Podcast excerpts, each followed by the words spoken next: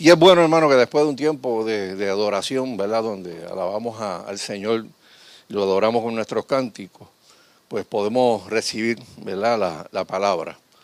La palabra de, Dios es la, revelación de Él, la revelación de, de nuestro Dios. Y cada vez que nosotros nos exponemos a la palabra, podemos conocer sus caminos, podemos conocer su voluntad y podemos conocer sus propósitos. De hecho, una de las preguntas básicas que tiene el ser humano desde que entra en estado de, razonar cosas es, ¿para qué yo nací? ¿Para qué yo estoy aquí? ¿Cuál es el propósito mío en esta, en esta vida? Y es la palabra de Dios cuando la gente la lee, cuando la gente la puede entender, que esos propósitos empiezan a aclararse y usted comienza a entender por las razones por las cuales usted Dios le dio la oportunidad de, vivir ¿verdad? En, este, en este planeta. Eh, hubo un evangelista del siglo XVIII, se conoció por el nombre de Dwight L. Moody. Y Moody tiene una, ¿verdad? en Chicago hay una iglesia grandísima, Moody Memorial y también tiene un instituto bíblico que ha capacitado a miles y miles de, personas para la obra del ministerio.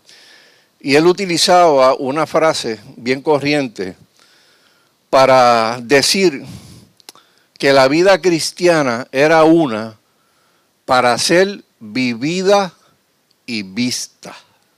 Para ser vivida y vista. Una versión criolla, puertorra, de, ese, de, ese, de lo que decía Moody. Eh, alguien lo puso por ahí en un meme una vez. ¿Tú eres cristiano?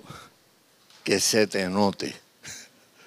Esa es la versión local. Eh, cuando nosotros hablamos de una fe que se vive y se nota, estamos diciendo eh, que vivimos una fe que afecta toda nuestra vida.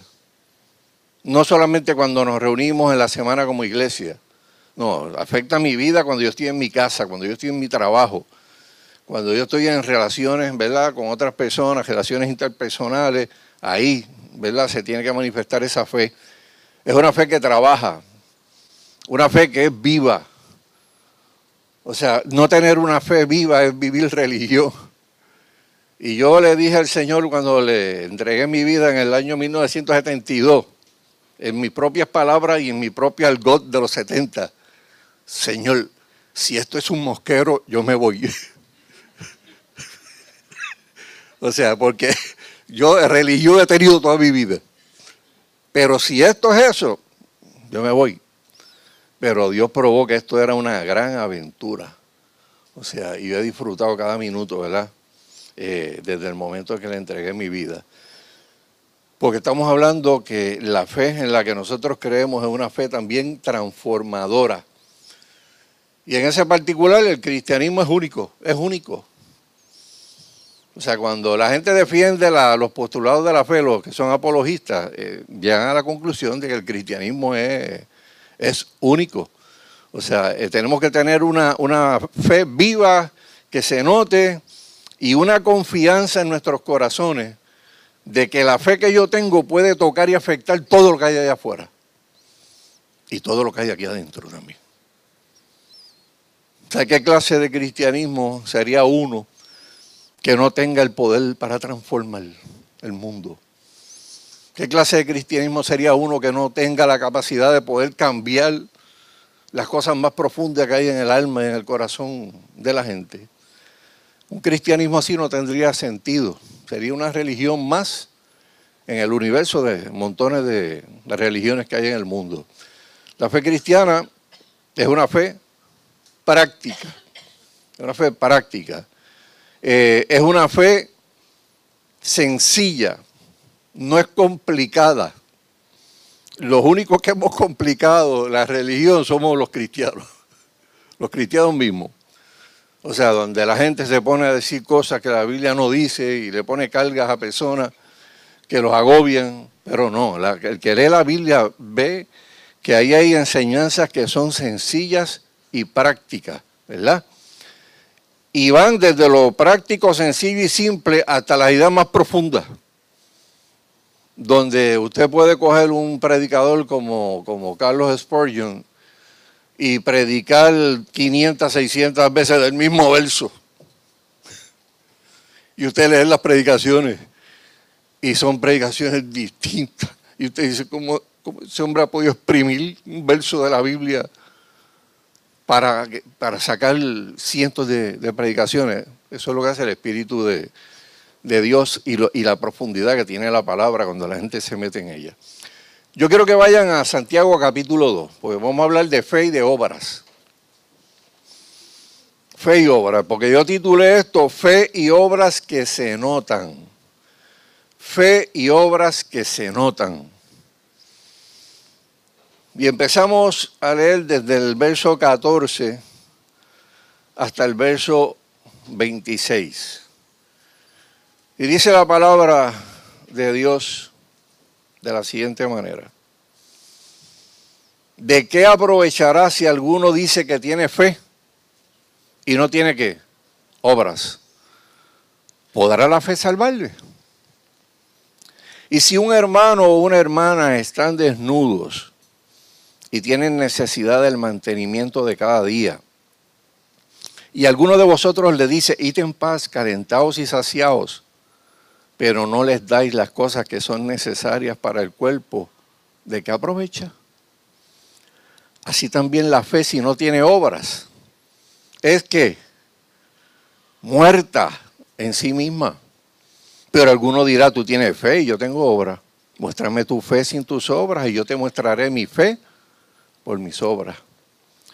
Tú crees que Dios es uno, bien haces. También los demonios creen y tiemblan. Mas quieres saber, hombre vano, que la fe sin obra es muerta.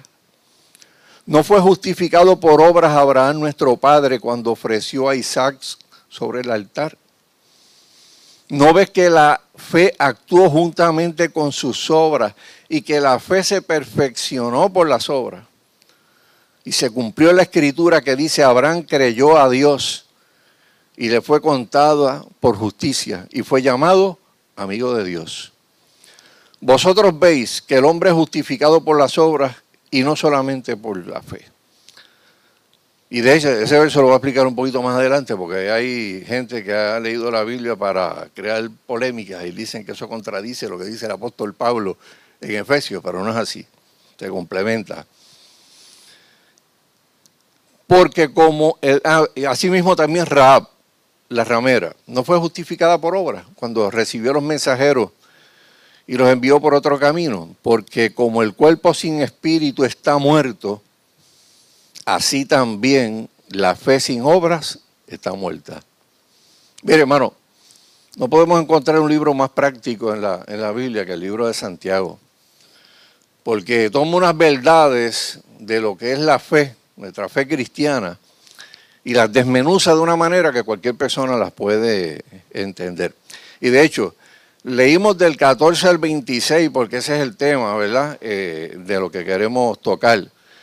Pero si usted se lee desde el verso 1, que es otro tema, usted puede ver cómo el apóstol eh, este, aborda, el discípulo aborda el tema de la parcialidad en la iglesia en esos primeros versos. Y dice en esos primeros 13 versos que en una iglesia no pueden haber distinción de personas, que no puede haber acepción de personas, que no se pueden distinguir entre ricos y pobres. Y termina hablando de lo importante que es la misericordia. Porque en esa iglesia parecía que en aquel momento, ¿verdad? Pues cuando habían unos mujeres, pues, y veían a alguien bien puesto, pues lo ponían al frente. Y si el que venía no venía tan bien puesto, decía, mira, quédate ahí, pues, quédate por ahí al lado de aquel, tú sabes. Este. Y Santiago dijo, no, no puede ser. No puede haber acepción de personas, ¿verdad? Eh, y termina hablando de la importancia de la misericordia. Y hablando de la misericordia, hermano, y de servicio a los demás, empezando por la gente de la fe de nuestra casa, y siguiendo por las otras gente, ¿verdad?, que está fuera de la fe, pero que son nuestro prójimo. Tenemos que recordar algo que es bien importante. La gente va a pensar de Dios lo que piensa de nosotros. Cuando usted tiene un testimonio de integridad, cuando usted es una persona amorosa y usted dice que usted es creyente, la gente puede asociar a Dios como un Dios de amor. Pero la gente no puede asociar a Dios como un Dios de amor y un Dios de justicia si no ve esa justicia y ese amor retratado en nuestras vidas. O sea, si nosotros mostramos parcialidad o acepción de personas, no le estamos mostrando a la gente la verdad acerca de Dios, ¿verdad? ¿Por qué? Porque Dios es justo, porque Dios es misericordioso, porque Dios es perdonador y porque Dios no hace acepción de personas, ¿verdad? Eh, por eso es tan importante que la gente se meta en la palabra de Dios para tener un retrato fidedigno, un retrato fiel de quién es el Señor. Porque el retrato que tú tengas del Señor es lo que, a lo que tú vas a terminar siendo. Si tú piensas que Dios es legalista y que está allá en el cielo así con unas gafas humadas que tú no le puedes ver los ojos, ¿para dónde está mirando? Con un garrote esperando a que alguien peque para ¡bum! meterle un cantazo. El que piensa que Dios es así, pues va a terminar así. Y va a terminar maceteando a la, a la gente y juzgando a la, gente, porque ese es su retrato y su, y su imagen de Dios. Pero si tú piensas que Dios es un Dios perdonador, ¿qué tú vas a hacer? ¿Un creyente qué? Perdonador. Si tú piensas que Dios es un Dios de amor, tú vas a ser un creyente amoroso. O sea, y el retrato perfecto de, de la deidad es cuando viene Cristo a esta tierra. Cristo era una persona amorosa, súper amoroso. O sea, era una persona firme también. Sí, era una persona firme, pero una persona que mostraba el amor y mostrando el amor mostró un retrato de lo que era el Padre, Dios el Padre. Y luego que pasan esos 13 versos, Santiago empieza a hablar y a cambiar de sujeto. Toca el tema de la fe. Pero no cualquier tipo de fe. Habla de una fe que trabaja, una fe que obra, una fe que la gente la puede notar. Y, quiero hacer la distinción, ¿verdad? De algo que dijo el apóstol Pablo en el libro de Efesios, capítulo 2, versos 8 y 9, eh, que algunas personas y teólogos y gente que le gusta meterse más profundo de lo que Dios ¿verdad? Le, ha permitido a la gente, pues dice, no, Santiago y Pablo se contradicen, no. Efesios dice, porque por gracia soy salvo por medio de la fe. Está hablando de fe salvadora. Y esto no es de vosotros, esa fe no la produce uno es regalo de Dios, es don de Dios. Y dice, no por obras, para que nadie se gloria. Pero Santiago dice, tú tienes que hacer obras. ¿Verdad? Mire cómo lo pone la nueva traducción viviente. Dios los salvó por su gracia cuando creyeron. Ustedes no tienen ningún mérito en eso. Es un regalo de Dios. La salvación no es un premio por las cosas buenas que hayamos hecho. Así que ninguno de nosotros puede jactarse de ser salvo. Lo que dice el apóstol Pablo, ¿verdad? Como, como mencioné ahorita, eh, complementa lo que dice eh, Santiago. Y gracias a Dios que nosotros fuimos salvados por fe y no por obra. Porque si hubiera sido por obra, la gente más pobre tendrían el ticket asegurado para el infierno. Y, las personas que son billonarios y millonarios, pues, uh, ya el cielo está ya, ya hecho, gano. ¿Verdad? Eh, y es bueno hacer esas distinciones, hermano, porque a través de la historia han habido malas interpretaciones de, estos versos. Y de hecho las religiones, muchas religiones han sacado provecho y dinero a la gente. Ustedes saben que para la Edad Media había una cosa que le llamaban las indulgencias, ¿verdad? Eh, eso empezó por el siglo XI, por ahí. Y había unas indulgencias que le decían las indulgencias plenarias. O sea, que bojaban todo pecado y dejaban el alma eh, dispuesta para entrar inmediatamente al cielo. Y habían otros que le decían las indulgencias parciales. Eso bojaban parte de los pecados. El otro gesto de los pecados, pues se decía, no, ahora tú tienes que ir a un sitio que le llaman el purgatorio y ahí tienes que pagar lo demás. Y con eso le sacaron millones de pesos a la gente por malas interpretaciones de lo que dice la Escritura. Santiago, al final del capítulo 2, cuando habla de la fe, de aquello, habla de dos personas. Uno que dice, yo digo que yo soy salvo. Y otro que decía, y yo muestro que soy salvo. Tú lo dices, pero yo lo muestro. Y aquí entra ¿verdad? el asunto de hablar versus hacer. ¿Cómo se demuestra, hermano? ¿Cómo se demuestra que tenemos esa fe que nos salvó? Yo tengo tres cosas aquí por lo menos. La primera es la siguiente. La fe de la que habla Santiago se expresa y se muestra a través de nuestro servicio. Porque se supone que todos los que son creyentes, que han tenido la experiencia de la salvación, sean gente servicial. Verso 14. Hermanos míos, ¿de qué aprovechará si alguno dice que tiene fe y no tiene obras? ¿Podrá la fe salvarle? Mire, la fe es como las calorías. Usted no las ve, pero ve los resultados. Eh, somos salvos por la fe y solamente por la fe. Pero una vez somos salvos, hay unos frutos que se tienen que manifestar en nuestras vidas. Y eso tiene que estar claro, hermano, porque cuando eso no está claro, hay personas que pueden pensar que están bien y estar inclusive toda su vida en una iglesia pensando que están bien. Y cuando le llega el momento de la despedida de, de, esta tierra, se van a encontrar con la sorpresa más terrible del mundo. De hecho, muchos de ellos van a ir delante de Dios un día y van a decirle, Señor, ven acá, pero si yo echaba fuera demonios, si yo oraba por los enfermos, si yo hacía esto, si yo hacía aquello, como tú me puedes decir a mí que, que tú nunca me conociste a mí y me estás apartando de ti.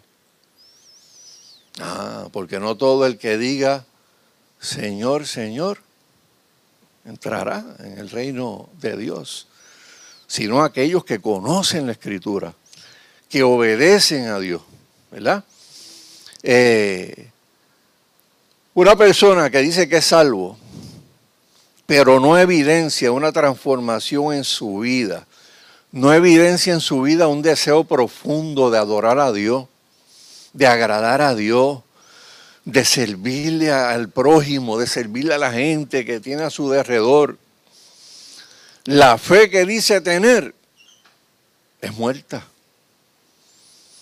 Y Santiago describe a alguien que dice tener fe, pero que no la, usted no la ve cuando mira la forma ¿verdad? De, de actuar.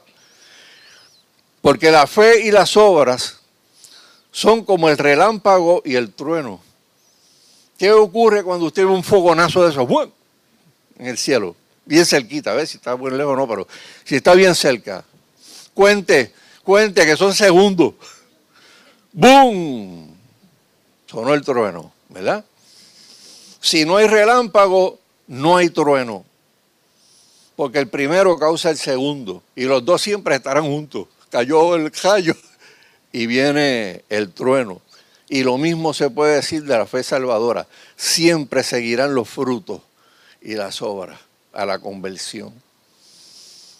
Nadie puede decir que tiene fe salvadora y continuar viviendo en pecado.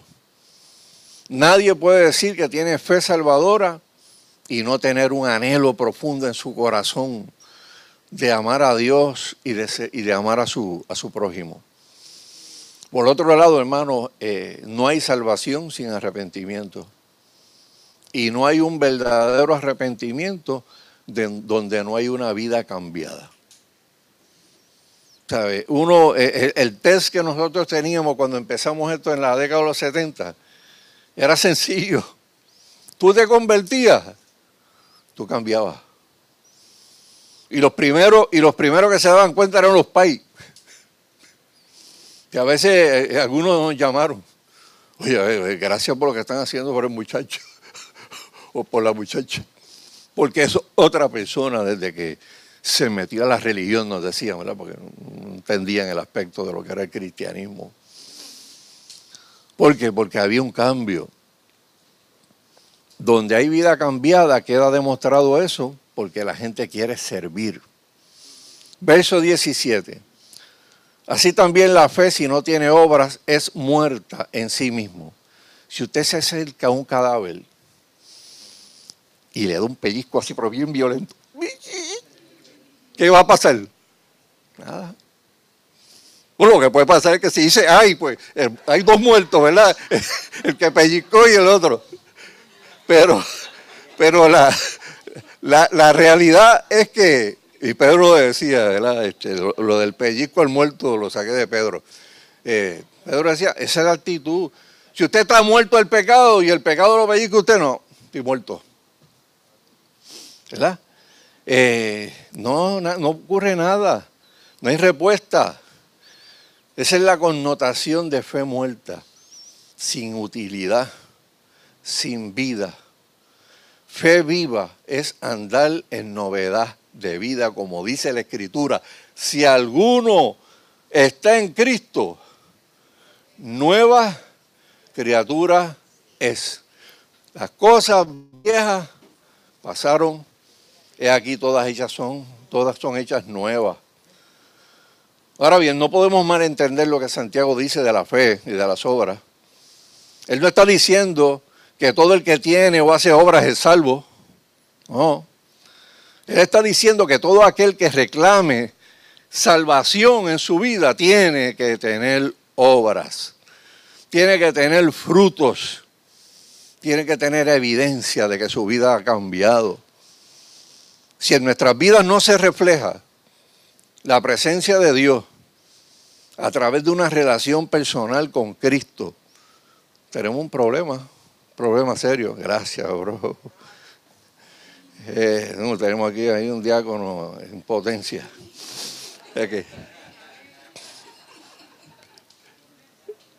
Lo primero que mencioné, la fe salvadora es expresada a través del servicio.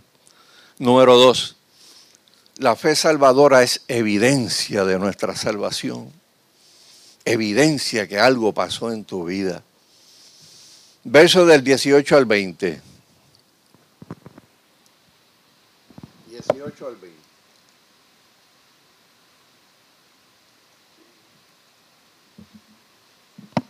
Dice, pero alguno dirá, tú tienes fe, yo tengo obras. Muéstrame tu fe sin tus obras y yo te mostraré por mi, fe por mis obras. ¿Tú crees que Dios es uno? Bien haces, también los demonios creen y tiemblan. Mas quieres saber, hombre vano, que la fe sin obras es muerta. Yo no sé cuántos aquí predicándole a alguien en la calle o en el trabajo, alguien le ha salido con el argumento, ah, no, yo estoy bien porque yo creo en Dios. O sea, yo, yo creo que Cristo es Hijo de Dios, no sé, yo veo todas las películas de Semana Santa y todo ese tipo de cosas, y, ¿verdad? Y, y yo creo que Cristo murió en aquella cruz. Y bueno, yo lloro allí, el Viernes Santo lloro, de ver aquella forma que trataron a Jesús y qué sé yo qué. Y creo que Cristo va a regresar un día. Porque en este país hay un montón de gente que sabe Biblia, hermano. Mucha gente sabe Biblia, porque mucha gente eh, conocía a Dios y se apartó de la, de la fe por diferentes cosas y circunstancias, ¿verdad? Y a veces uno estaba evangelizando en la calle y empezaba un verso y, la persona lo, lo, terminaba. Y decía, bueno, pues conoce, ¿verdad? ¿Qué dice la escritura? La Biblia dice que la Biblia que hasta los demonios creen en eso. Hasta los demonios y el diablo saben que Jesús es el Hijo de Dios. Si usted va a Mateo capítulo 8, verso 29, aparecen unos demonios que están siendo sacados por Cristo y empiezan a gritar. Y dicen, y ellos gritaban, ¿qué tienes que ver con nosotros, Hijo de Dios? Has venido a torturarnos antes de tiempo. Aquellos seres infernales reconocían que ese que estaba allí era el Hijo de Dios. Eh, los demonios creen que Jesús es santo. En Mateo capítulo, en Marcos, perdón, capítulo 1, verso 24, dice, diciendo, ah, ¿qué tienes con nosotros, Jesús Nazareno? Has venido para destruirnos. Sé quién eres, el santo de Dios. Hacho, bueno, son demonios hablando, parecen, hecho, parecen evangélicos. Este, sí, pero, ¿sabes? sabían de teología. Los demonios sabían que Jesús era el Cristo prometido. Lucas capítulo 4, verso 41. De muchos enfermos también salieron demonios que gritaban, tú eres el Hijo de Dios. Pero Jesús reprendía a los demonios y no los dejaba hablar, porque sabían que Él era el Mesías. Dice la Escritura que el diablo y sus demonios conocen tanto de la palabra y de la sana doctrina que tiemblan, que tiemblan.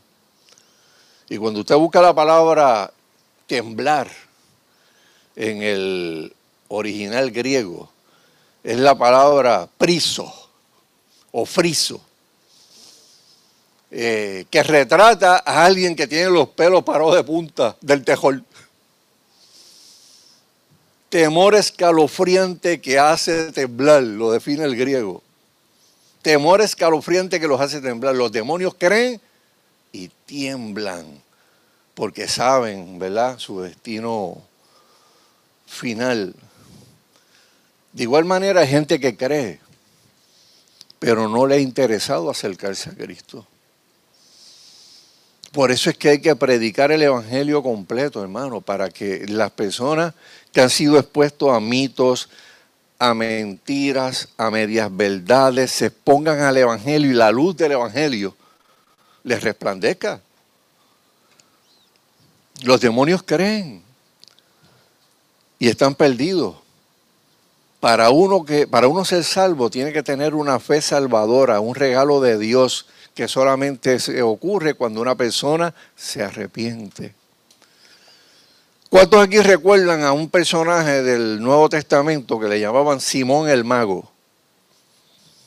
Simón el Mago vio lo que hacían los discípulos y dijo, no, para ver, yo tengo que tener esto. Yo tengo que tener esto. Eh, el tipo se convirtió, pasó al frente, el llamado y todo. ¿Qué hay que hacer? Hay que bautizarse. Eh, bautízame. Y después, ven acá, tú sabes, ¿cuánto cuesta? ¿Qué hay que hacer para tener ese poder que ustedes tienen? Y Pedro le dijo, tu dinero perezca contigo. Y la gente dijo, Dios mío, pero un recién convertido. ¿Cómo le bajó de esa, con esa metralla? Tú sabes. Eh, porque discernió lo que había allá adentro. Este tipo está convertido nada. Este tipo se acercó porque vio algo y pensó que le puede sacar dinero. Está con nosotros, pero no es de nosotros. Y por eso le dijo lo que le dijo. Y para ir ya eh, entrando en la parte final, quiero darle una ilustración de un, trapecista, ¿verdad?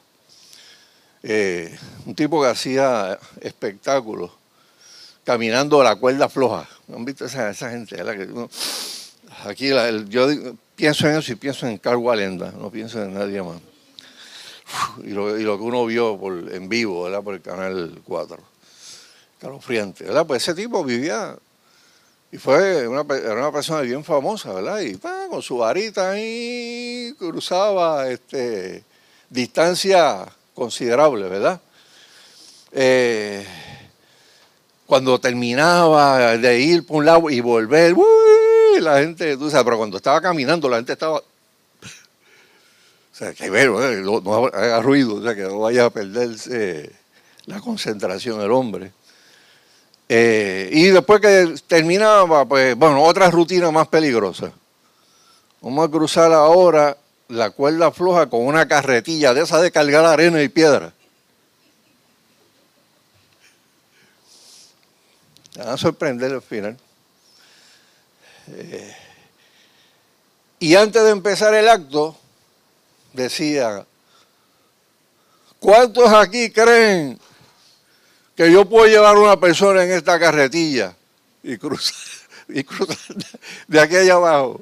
Y todo el mundo decía, sí, creemos. Un voluntario que se...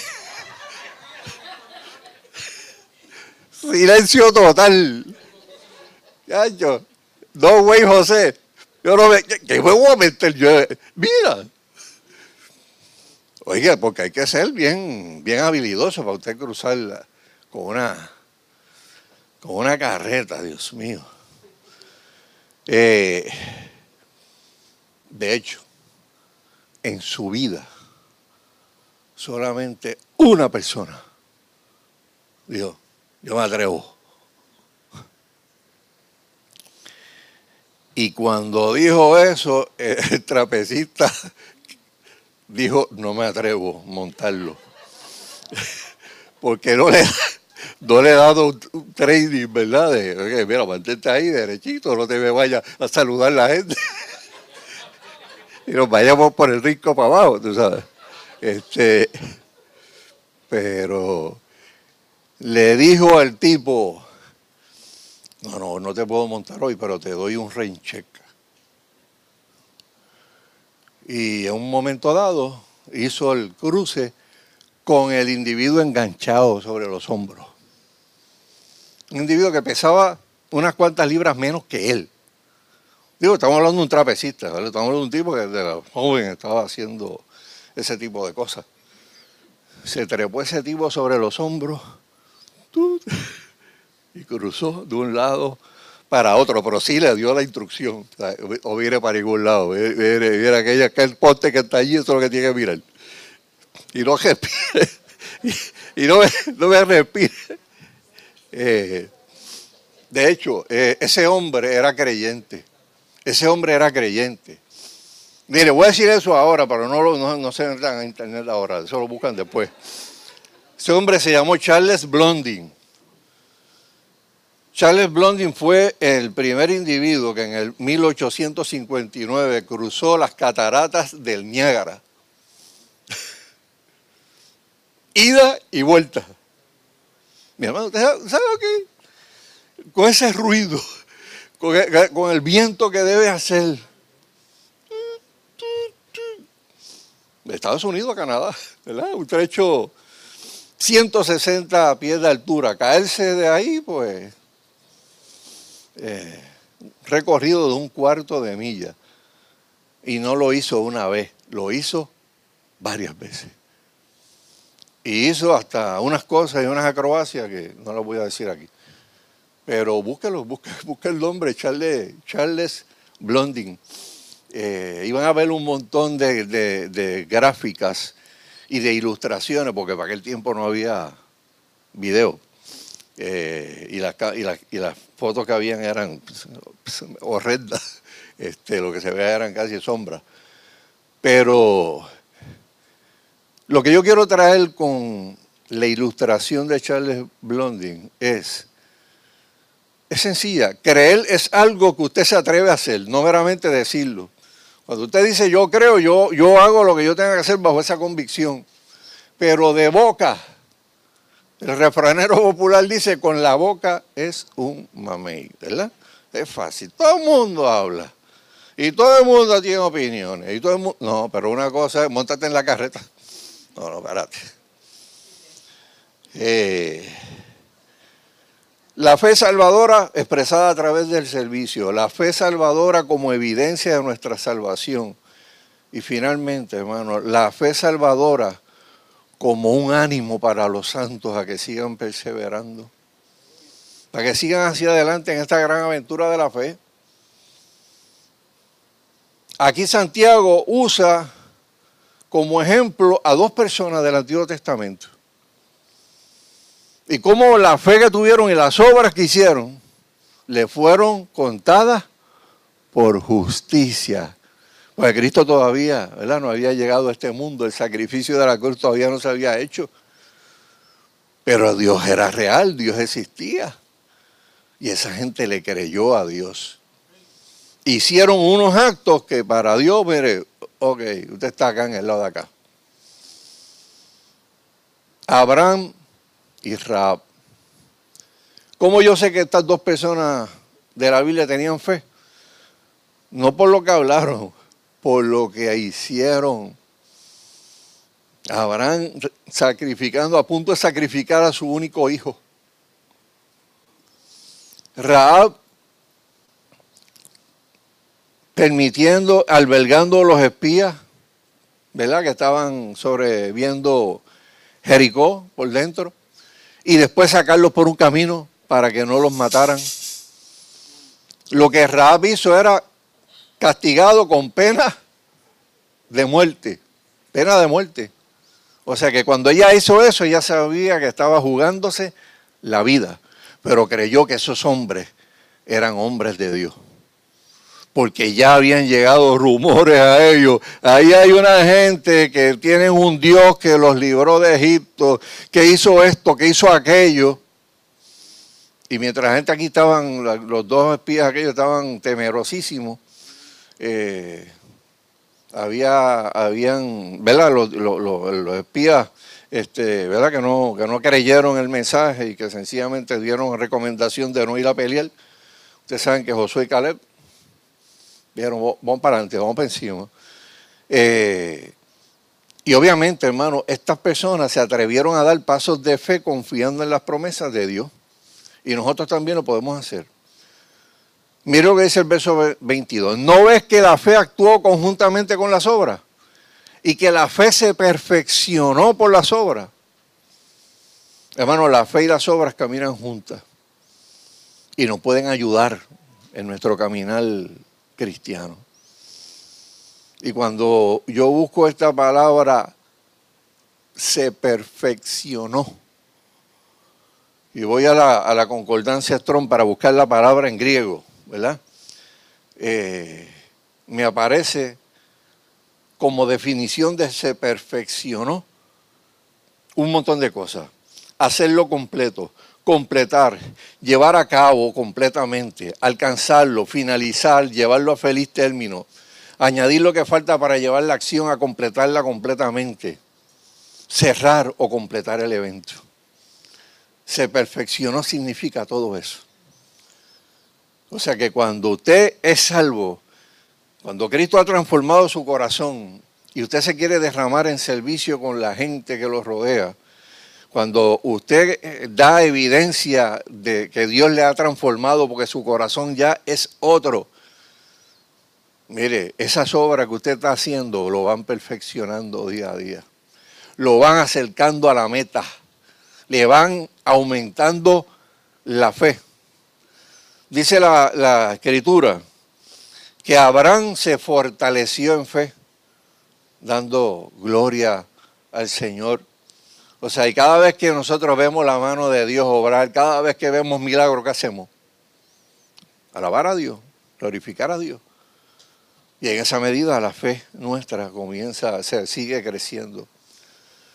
La meta y el reto que tenemos todos nosotros en la vida como creyentes es obedecer a Dios. Yo le dije al Señor, cuando yo me convertí, a donde tú me envíes, yo voy a ir.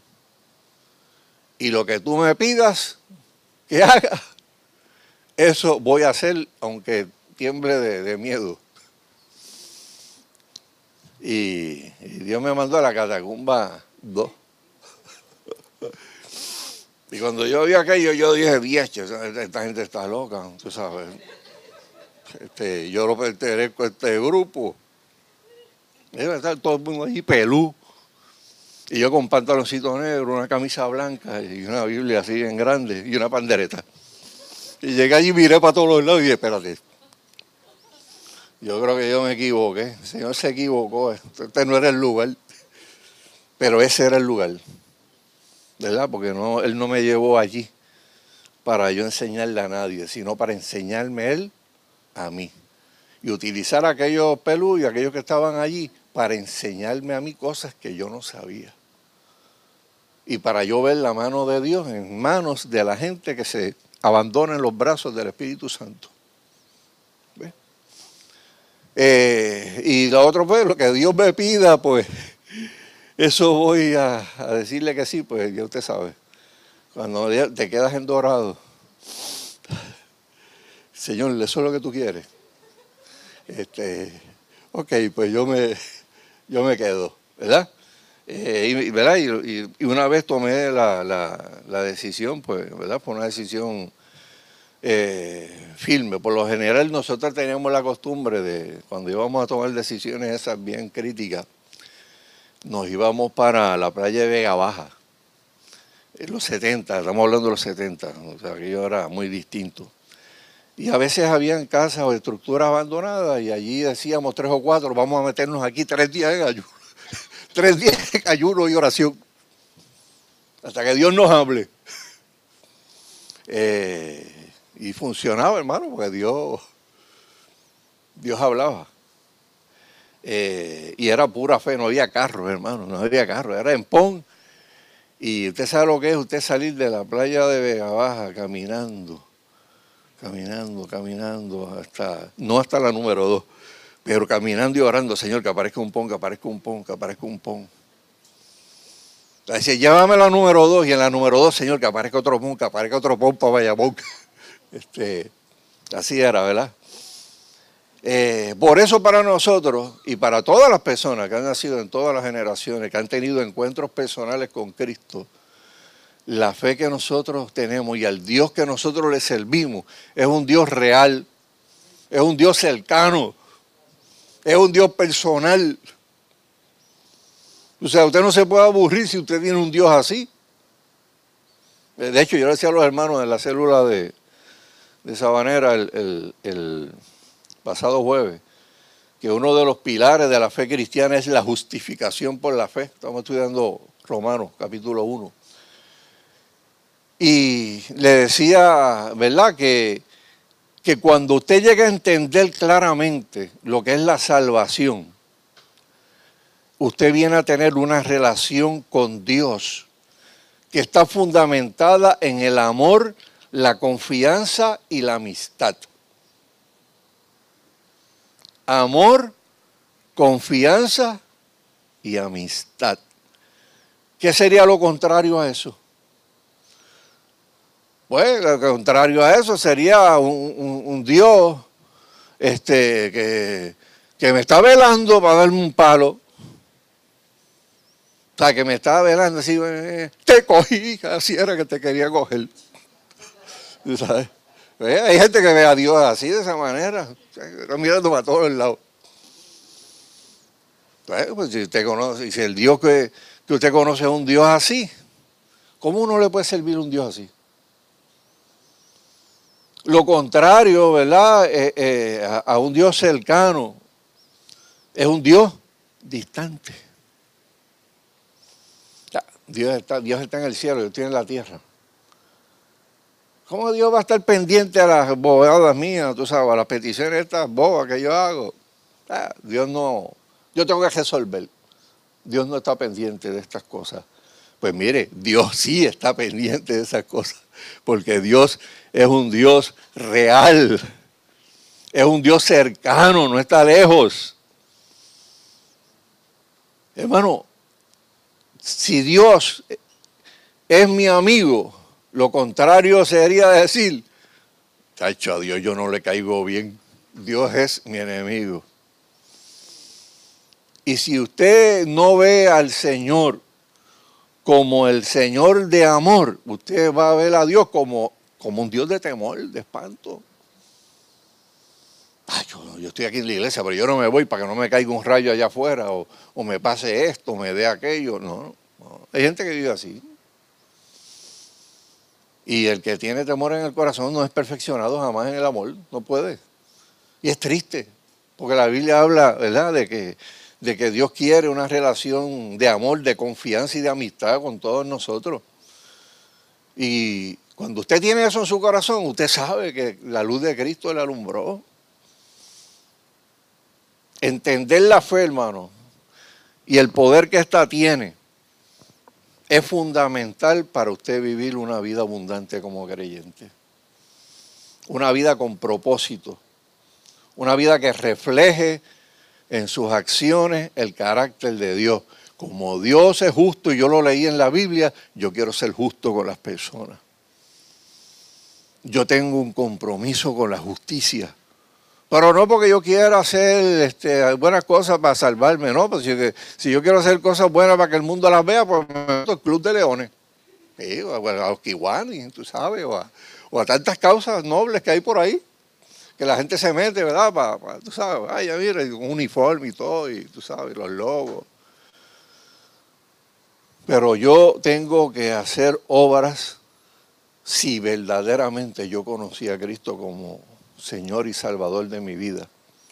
Y en un tiempo como el que estamos viviendo, de necesidad, especialmente en parte del área sur del país, usted no sabe la bendición que esta, esta misma semana la Catacumba Salinas repartió plantas eléctricas, este, que, las donó una, un, cantante de estos. Este, eh, y mira, la gente, wow, mira, yo no, yo no tengo, tú sabes, boom. Una planta es una planta. Yo he sobrevivido con una planta así chiquita. La Yamaha, el tejaro, la que yo trabaja. Bueno, trabaja también, que diga, con la resolución de comprar una, una segunda. ¿Verdad? Para por lo menos poner el abanico por la noche, pues la noche la debo para pagar. Este, pero imagínese a alguien que no tiene ni eso. ¿Cómo lo puede estar pasando en este momento? Y que aparezca alguien, mira, aquí tienes este regalo. Uh, ¿sabes? O se me dañó todo, aquí tienes este regalo. Aquí tienes este obsequio. Es una bendición, hermano, y así se refleja verdaderamente el Dios, el carácter de un Dios amoroso, de un Dios que tiene un compromiso con sus criaturas, ¿verdad? Por eso es que menciono que hay que entender la fe. Si usted no entiende la fe, usted está sujeto a que aparezca alguien y diga cualquier embuste de la escritura y usted lo siga. Porque habla bonito, o porque qué sé yo, este, se proyecta bien. Pero cuando usted conoce la escritura, usted comienza a entender y a conocer la voz de Dios. Y cuando Dios te habla a través de tu palabra, tú sabes que te está hablando a ti. Tú sabes que esa palabra es para ti y que esa palabra te va a transformar a ti, ¿verdad? Eh, y debemos saber, hermano, que un día vamos a estar en la presencia de Dios. Y dice la Escritura que el mismo Cristo va a estar allí. Y la gente se va a acercar. Eh, ¿verdad? Y la gente dirá, Cristo los mirará así. Oye, acá. Este, yo estuve preso una vez eh, y no me fuiste a ver. Y estuve enfermo y no me, no me visitaste. Y estuve desnudo y, y tuve hambre y no me diste de beber y de comer. Y la gente se espantaba, le diré, Señor, si yo nunca te vi a ti, este, ¿verdad? Con la batola blanca caminando, tú sabes, con esas necesidades. Pero como no se lo hiciste a este, uno de mis pequeños, a mí tampoco me lo hiciste. Apartaos de mí. Y sin embargo, van a ir personas, tú sabes, que, lo hicieron. Y van a llegar personas, como dije hace un rato atrás, que le van a decir, no, pero señor, yo iba a la iglesia todos los domingos. Que yo era bueno, yo, yo creía en ti. Tú sabes, yo cantaba corito bien chévere. Y el Señor le va a decir, apartaos de mí, hacedores de iniquidad. Yo nunca los conocí. Ahí, vemos claramente, en Mateo 25 está eso. Ahí vemos claramente, hermano, que la fe está acompañada de las obras. Vamos a inclinar nuestro, nuestro rostro, vamos a cerrar nuestros ojos un momentito. Y, yo quiero que tú reflexiones, ¿verdad?, sobre, sobre la palabra que, que se trajo esta mañana. Eh, nosotros debemos estar continuamente, ¿verdad?, en este ejercicio de orar, de bendecir, de ser serviciales, de extender la mano de ayuda. Eso debe ser siempre. Pero en tiempos como los que nos ha tocado vivir es imperativo, es imperativo. O sea, esté pendiente de las necesidades de la gente que está más cerca, de su comunidad, de sus vecinos, especialmente de, gente que usted sabe que viven solos, o que tal vez no pueden hacer unas cosas, que no pueden levantar una planta eléctrica, o que no pueden ni siquiera levantar una caja de botellitas de agua, porque, porque no, ya, no, ya no tienen fuerza o están encamados. O sea, piense, piense en toda la gente que se le puede servir en un tiempo como el que nos ha tocado eh, vivir. Y hágalo siendo agradecido, siendo agradecido, ¿verdad? Porque si Dios nos regaló una salvación tan grande como la que nosotros tenemos, y fue de gratis, fue de pura gracia, la Biblia nos habla y nos dice, dad por gracia lo que de gracia recibiste. O sea, da de gratis lo que de gratis Dios te regaló. Vamos a orar, hermano. Y si usted necesita eh, fortaleza espiritual, reconoce, ¿verdad? Que, que Dios tiene que seguir transformando su corazón, que Dios sigue, tiene que seguir obrando para que esa fe eh, crezca y dé, y los frutos de lo que la palabra de Dios, ¿verdad? Nos dice que deben ser los frutos de un corazón transformado. Y alguien quiere reconocer eso. La Biblia dice que son bienaventurados, dichosos y felices los que reconocen sus necesidades espirituales. Porque van desnudos delante de la presencia de Dios, no hay, no hay un show que hacer. No, estamos delante de Dios. Si alguien necesita esa oración, yo le pido en, esta, en este momento que levante su mano, donde quiera que usted esté, y vamos a orar por ti. Dios te bendiga.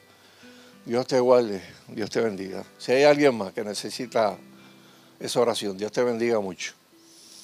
Dios mira, ¿verdad? Los corazones. ¿eh? Dios sabe las necesidades y Dios contesta el clamor, ¿verdad? Que sale de un corazón, ¿verdad? Que se acerca a Él y le dice, Señor, yo te necesito. Yo te necesito. Eh, y ese tipo de oración es, es peligrosa, yo digo. Porque cuando usted le dice a Dios, Señor, yo te necesito, usted va a sentir el abrazo de Dios y el Señor preguntándote, ¿qué tú quieres que yo haga contigo? Y ahí pues la respuesta puede ser, Señor, yo necesito salud, yo necesito esto, yo necesito que tú toques esto, yo necesito que tú cambies esta circunstancia por la que estoy viviendo, que está viviendo alguien que está cerca de mí. Y a eso es lo que yo le llamo el Dios cercano, el Dios cercano. El Dios que está ahí al ladito mío, el Dios que está al alcance de una pequeña oración para mover esa fe y para mover ese poder que por la palabra hizo todo lo que nosotros vemos, cielo y tierra. Bendito eres, Señor Jesús. Nos ponemos en pie todos y oramos. Padre Santo, Padre bueno, te damos gracias, Señor amado, en este domingo que nos permitiste separar este primer día de la semana para estar aquí, Señor amado, eh, reunido con nuestros hermanos, Señor. Yo te presento a cada una de las vidas, Señor amado, que, que alzaron su mano, Señor amado, eh, reconociendo, Señor, eh, que, que necesitan cada vez más de ti, Señor amado, reconociendo que hay esa necesidad constante de ti, Señor Permítenos, Señor Dios, reconocer que necesitamos constantemente esa presencia tuya, Señor. Que esto no es ocasional, esto no es para, para, yo necesito la presencia cuando estoy pasando por momentos difíciles. No, yo te necesito todo el tiempo, Señor. Porque reconocemos que somos gente finita, reconocemos que somos pecadores, Señor reconocemos, Señor amado, que, que sí estamos caminando hacia la meta, pero todavía no hemos llegado. Y necesitamos esa fe salvadora, Señor amado. Eh, necesitamos actuar sobre esa fe salvadora, Señor, para que se vaya perfeccionando día a día, Señor amado, para que nos acerque cada vez a la meta, Señor, para que cada vez nos acerque a los propósitos perfectos y a la voluntad perfecta que tú tienes para nuestra vida, Señor. Ayúdanos a hacer un compromiso en el día de hoy de, mirar hacia nuestro derredor y buscar, Señor amado, las necesidades que pueden tener gente, Señor amado, que pueden estar cerca de nosotros, Señor, o que pueden estar tal vez lejos de nosotros porque viven en otros lugares, pero que nunca cerremos el corazón para ser serviciales, Señor, para dar de gracia lo que de gracia hemos recibido, Señor, porque miramos nuestras vidas y podemos decir que hemos sido bendecidos por ti. Hemos podido experimentar tu misericordia en momentos difíciles de nuestra vida hemos visto tu mano, Señor, y, cuando eh, pensamos que todo se estaba acabando, vimos la mano tuya estirada y agajamos. Y nos sacaste, Señor amado, del hoyo, Señor. Nos sacaste, Padre amado, del momento difícil. Nos has probado, Señor amado, que eres un Padre perfecto. Un Padre amoroso. Un Dios, Señor amado, que quiere ser amigo Padre, eh, gracias te damos, Señor. Mira toda esta semana que tenemos por delante, Señor. Ayúdanos a ser pacientes también con todo lo que está pasando, pero ayúdanos también a ser asertivos, Señor, a, hablar siempre la verdad, a decir la verdad, Padre Celestial, a ser gente marcados por el amor y por tu justicia. En el nombre de Jesús oramos, damos gracias. Amén y amén. Dios les bendiga, hermano.